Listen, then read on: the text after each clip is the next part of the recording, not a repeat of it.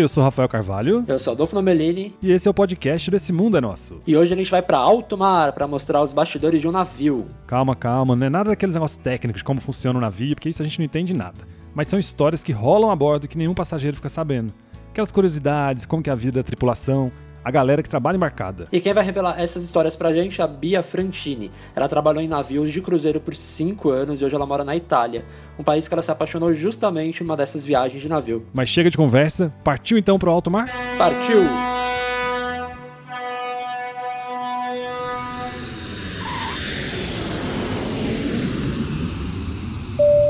É isso aí, gente. Vamos começar que tô curioso. Tô curioso pra saber os bastidores do navio. Eu também tô. Você também tá, né? Eu sei. Então a gente vai conversar com a Bia. Ela vai falar com a gente direto da Itália, né, Rafa? Só isso, né? Deve estar tá preparando um jantar bom enquanto a gente Uma tá pasta, aqui passando né? fome. Ela é formada em hotelaria, viajou por cinco anos trabalhando a bordo em cruzeiros por vários países. E o que não faltam são boas histórias para contar. Também numa dessas viagens de navio, só que de férias, a Bia passou por Florença, na Itália, e logo se apaixonou pela cidade.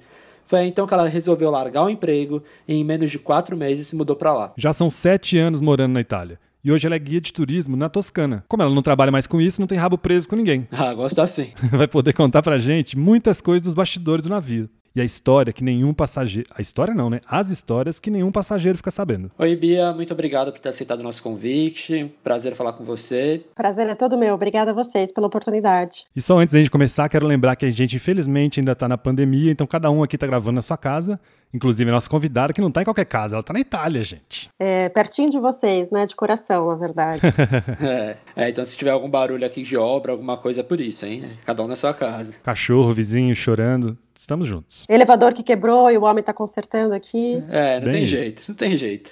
Então vamos lá, Bia, o que, que você fazia no navio, antes de mais nada, assim, qual era a sua função? E também outra pergunta junto. Como que fica a vida, assim, no continente de quem trabalha no navio? Tipo, precisa ir no banco, tem que pagar conta do dia a dia, resolver uma burocracia, como é que é? Nossa, você fez, fez perguntas difíceis, porque é realmente um problema para quando a gente está a bordo, a vida que não é marítima, né? Quem está em terra, são dois mundos, mundos totalmente diferentes. Você entra realmente, você embarca e você se fecha dentro do navio no seu mundo. É ali a tua realidade.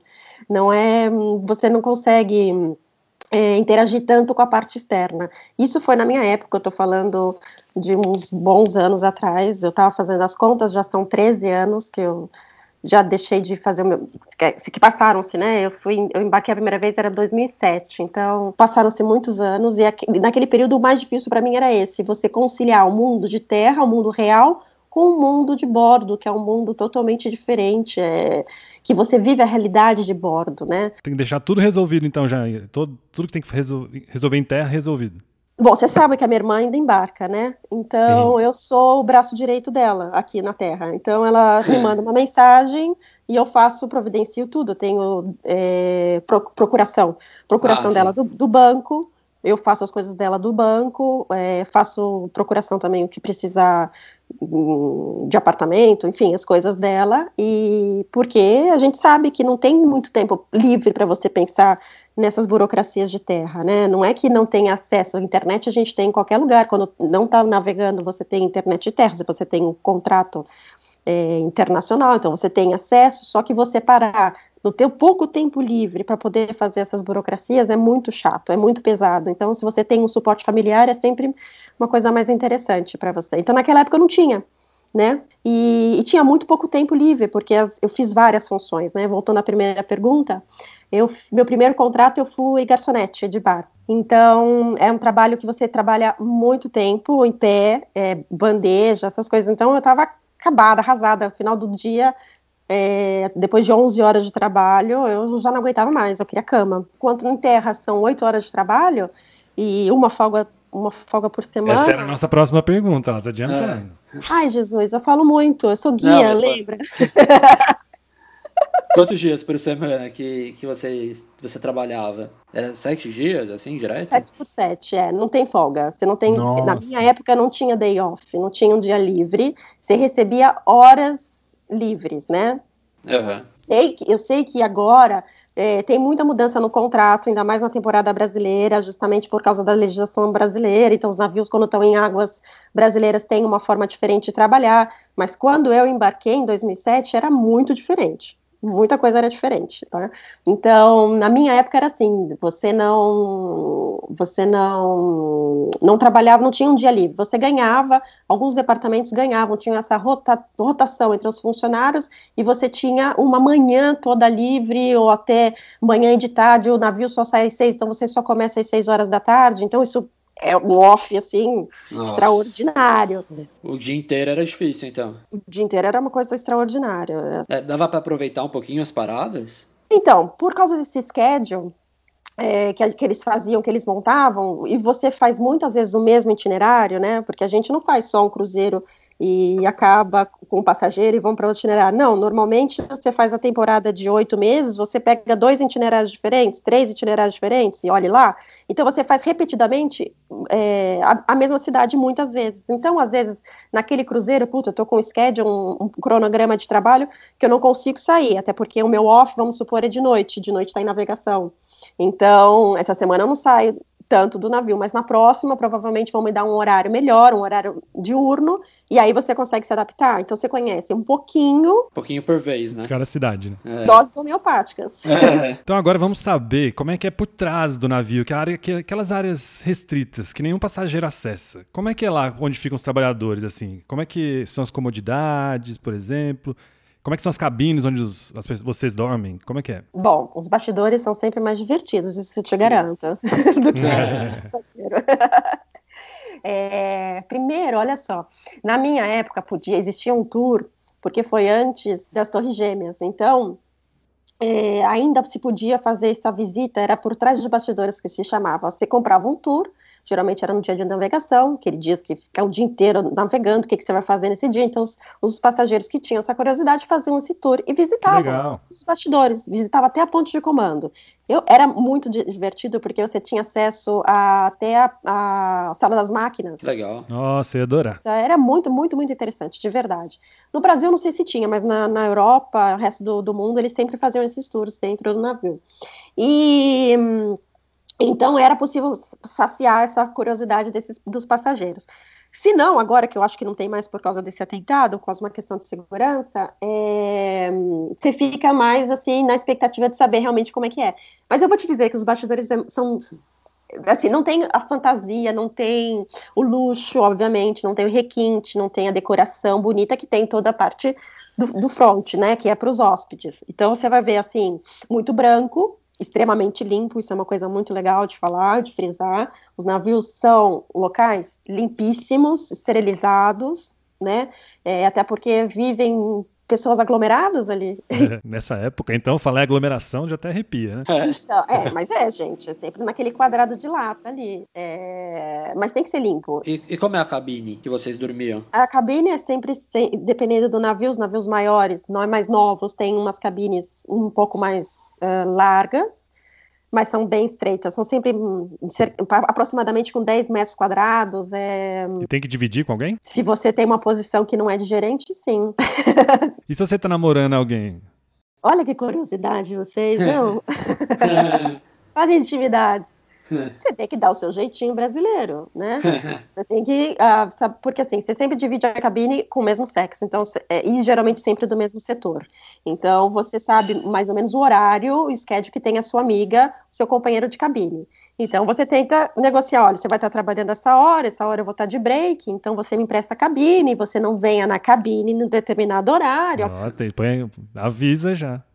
É, para tudo, para sua intimidade. Você quer ficar sozinha mesmo? Olha, me dá um tempo, por favor. Você tem que negociar, você tem que ter um bom relacionamento, né? A bordo, você precisa aprender a ter um bom relacionamento até Imagina. com quem você não quer. É, é quase um, é quase um reality show, né? É quase um Big Brother, assim. Você sabia que quando eu entrei, a minha primeira sensação foi essa, e que a gente foi para a Europa, começou os cruzeiros na Europa e depois a gente desceu, né? Faz a travessia e começou a temporada brasileira. E, e, a primeira sensação que eu tive, e você tá no Big Brother mesmo, porque você não tem intimidade na sua vida. Você não tem, você tem que dividir o espaço, então você já não tem mais intimidade. Você tem que viver no. Quando termina, por exemplo, o trabalho, você vai socializar com o pessoal do seu trabalho. Na área de cru, obviamente, na, hora, na área da, tripulação, porque você não pode é, não usar uniforme na área da, dos passageiros, né? Então você acaba fazendo uma grande família. Essa é a verdade. Então você não tem privacidade. Você vive num reality show. é verdade. E na hora de comer, como é? Assim, alimentação é a mesma coisa que os passageiros comem? É coisa específica? A matéria-prima é a mesma. Mas o que muda é o cozinheiro.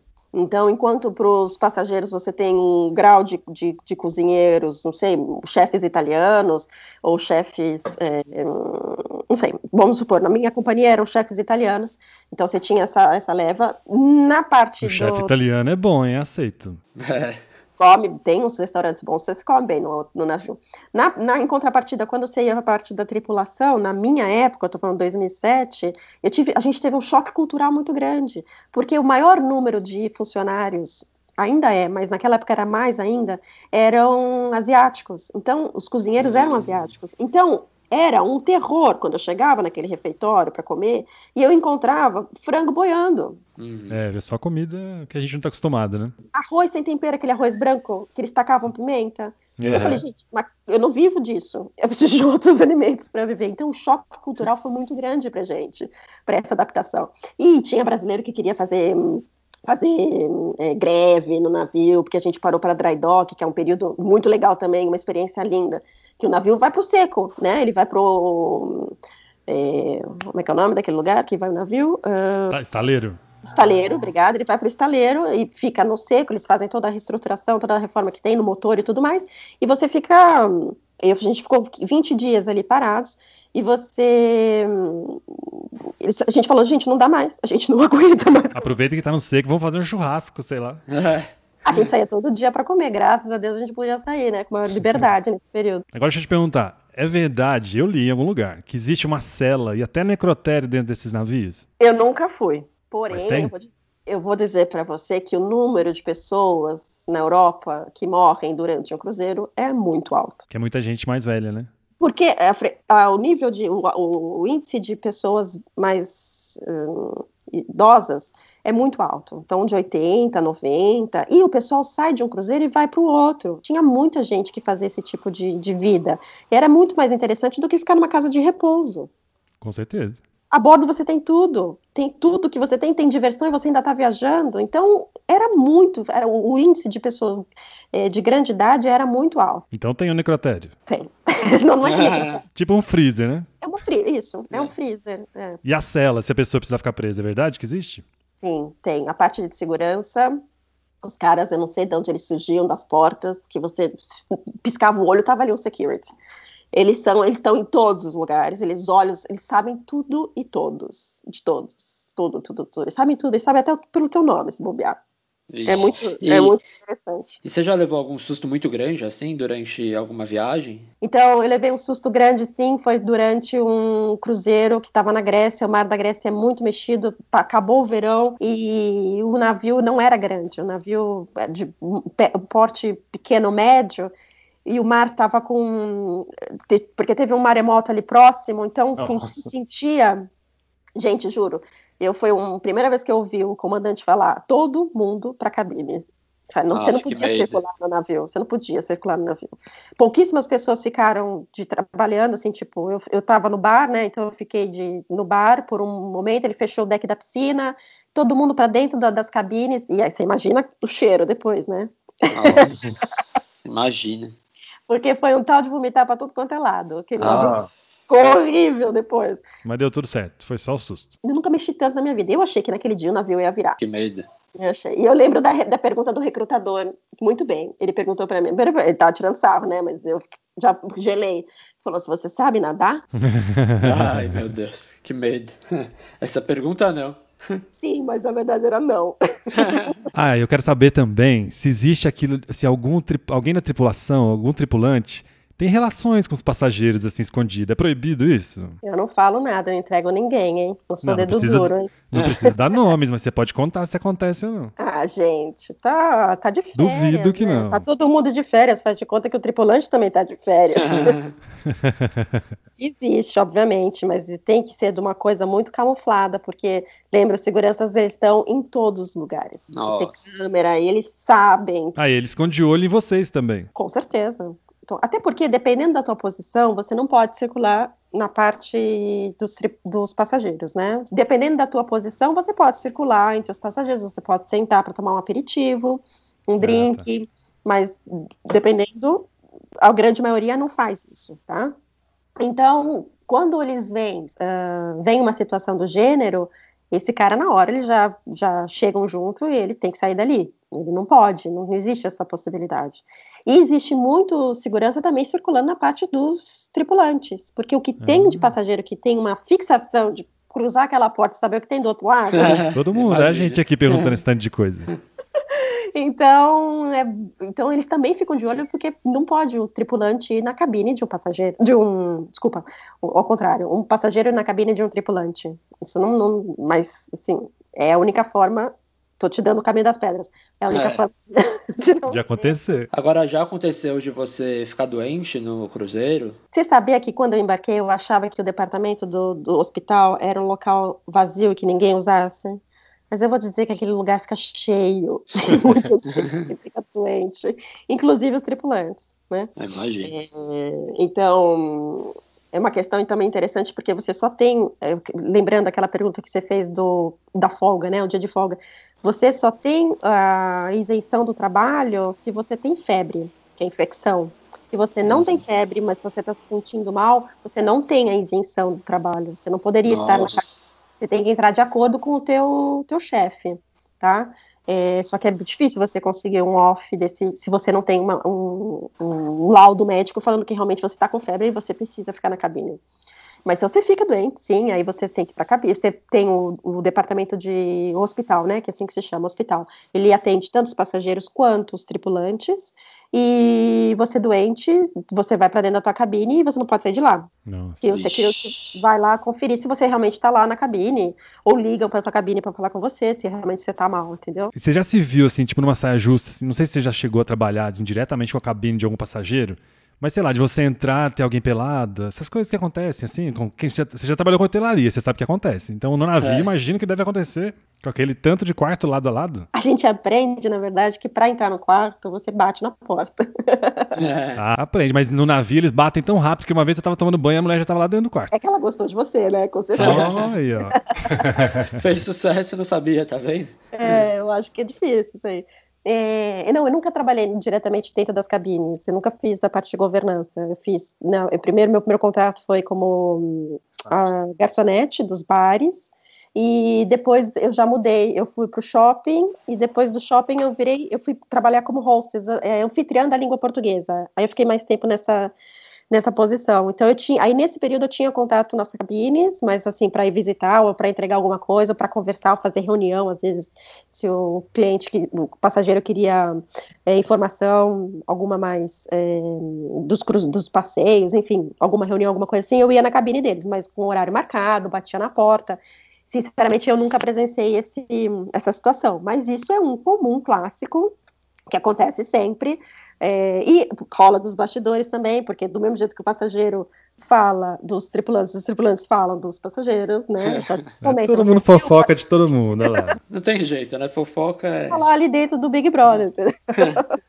então a gente comenta, ah, você viu aquele passageiro tal? Não, você não viu. Ah, não acredito, então vamos procurar ele. Agora, é verdade que rola uma ajudinha, assim, um acordo entre, entre a tripulação de tipo, ah, trabalha no bar, então eu vou te dar uma bebida, se trabalha no restaurante, você me dá um, uma sobremesa, alguma coisa assim? Então, na parte do bar, é muito complicada a questão da bebida, porque tem inventário a cada final de cruzeiro. Então é difícil hum. você sumir uma garrafa, entendeu? E o, o, gerente do bar vai lá ver, cadê o caco de vidro? Quebrou? Cadê o caco de vidro? Nossa. Então tem, é um, a parte da, da bebida, bebida alcoólica é muito complicado. Então não existe, é, é difícil mesmo essa parte. Você pode ir no bar e comprar garrafa de bebida. Ah, tem? Vendia, sim, vendia. É, é, copo, cerveja, desculpa, vendia. Acho que ainda vende, sim.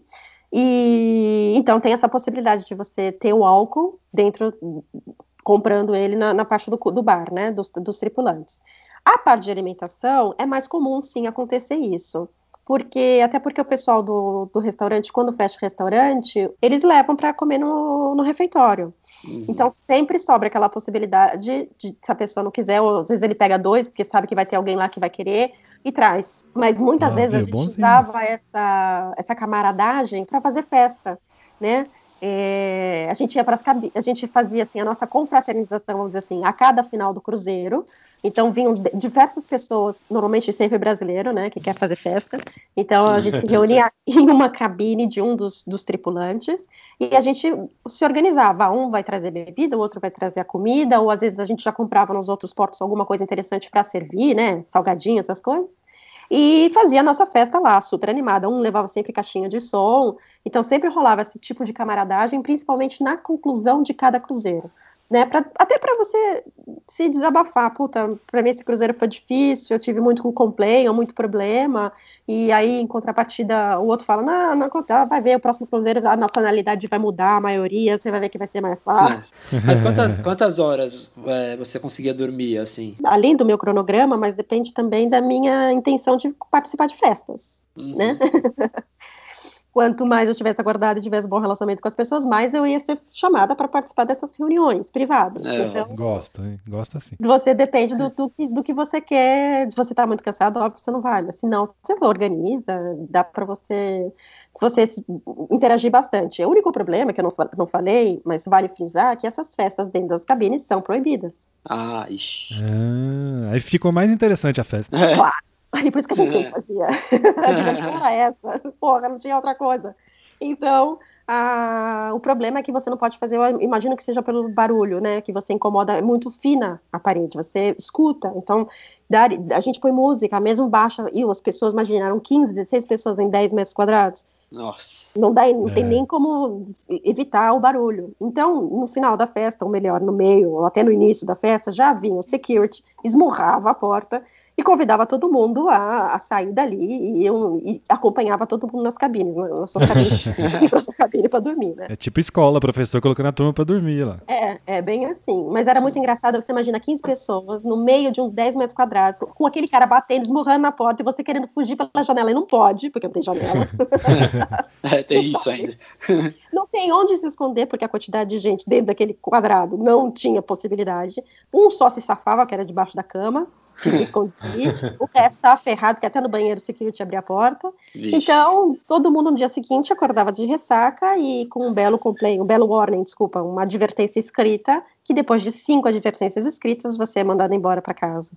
Vixe. Então você tinha que crescer um pouquinho, escolher o momento que você podia fazer a festa, correr risco. É. Ah, bom, interessante, gente. É. E você dividia assim a sua vida, o tempo de cruzeiro trabalhando e no Brasil você voltava e não trabalhava?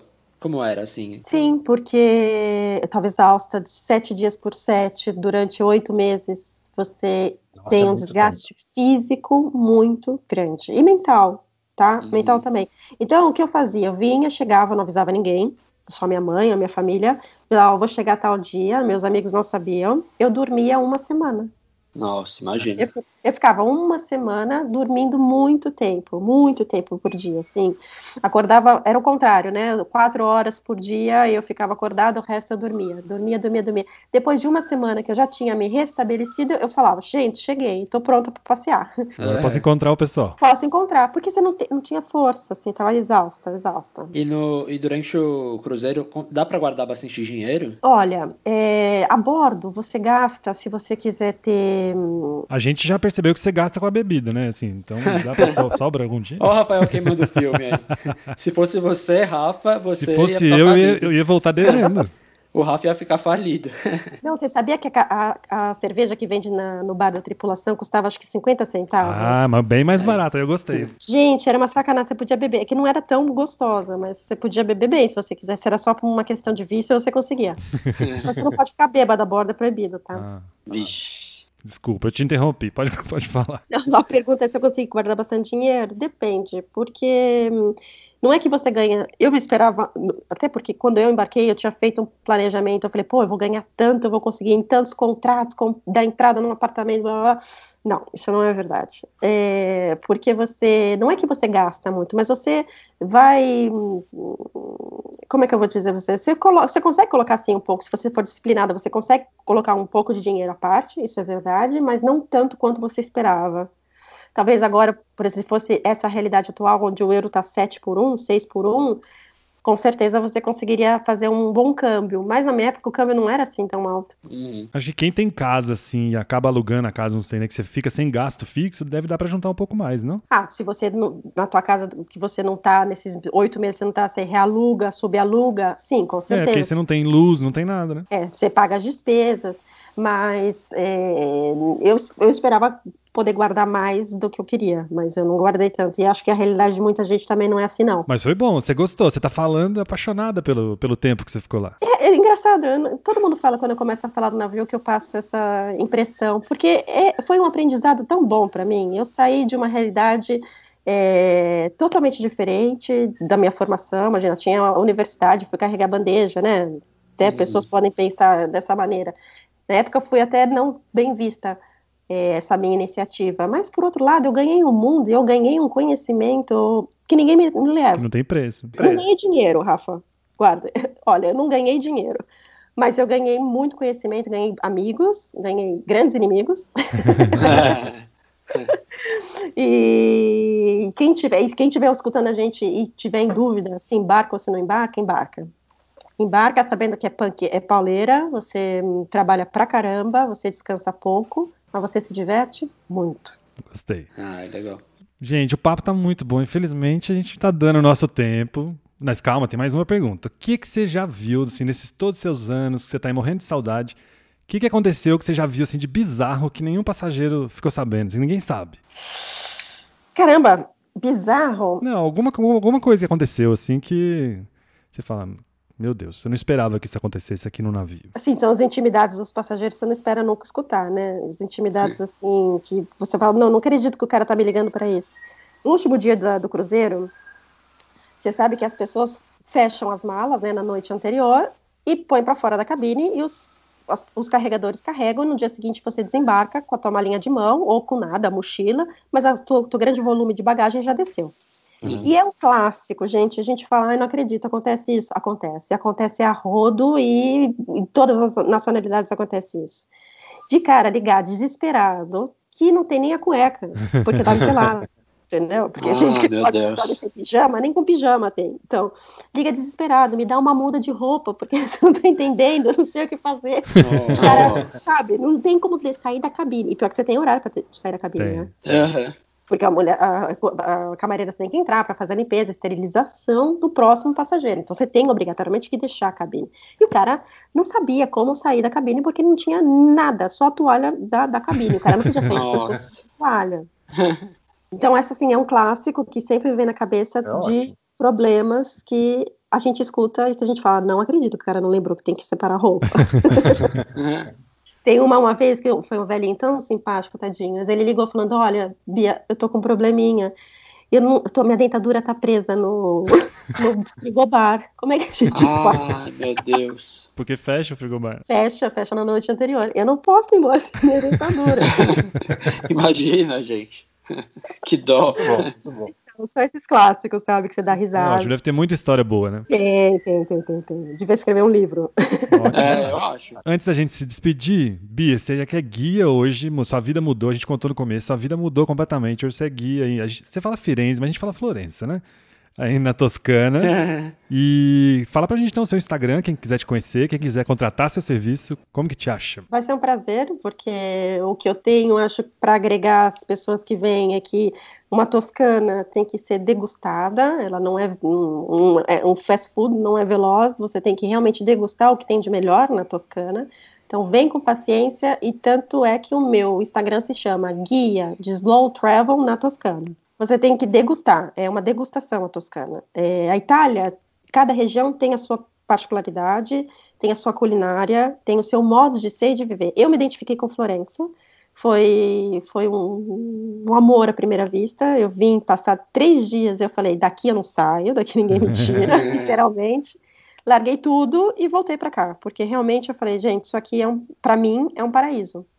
Então, eu vou ter o maior prazer de conhecer e de mostrar a minha Toscana para quem quiser. É, tem um pouquinho mais do meu trabalho lá no Instagram, obviamente, mas estou super aberta para conversar e, e, planejar férias diferentes, assim, um, feito sobre medida, é o que eu mais gosto. É guia slow travel, né? É. Guia, é, guia de, turi guia de slow travel na Toscana. A guia de slow travel na Toscana. Espero que em breve a gente possa ir te visitar. Olha, vai ser um prazer te receber, viu? Eu te conto mais as histórias, assim, mais... Boa, nós vamos pro bar, é. tomar vinho da Toscana e bater papo a noite inteira. Ah, é, um vinho da Toscana é bom, hein? Aquelas que eu não posso jogar aqui na...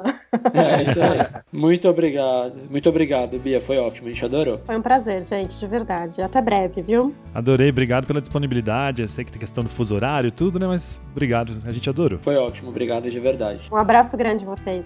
E aí, Rafa, você tá com vontade de embarcar assim, como tripulante? Como tripulante? Ah, eu fiquei animado, sabendo que tem bar e que tem festa. É, eu acho que eu prefiro ir de passageiro mesmo, viu? Mas muito obrigado você que ouviu a gente. Se tiver qualquer dúvida, sugestão pro próximo tema, passa lá no arroba esse mundo é nosso no Instagram ou em qualquer rede social. E também no essemundenosso.com.br, que é o nosso blog. E não esqueça de se inscrever aí nos, nos seus agregadores de conteúdo, Spotify, Deezer, enfim, na Apple para você seguir a gente, que a gente vai ter agora muita entrevista dessas muito legais. A gente tá preparando aqui um cronograma. Hum, que chique. Cronograma. Gostou? Cronograma. Cronograma. Então, obrigado, gente. Valeu, pessoal. Muito obrigado pela companhia. Até a próxima. Até a próxima. Tchau.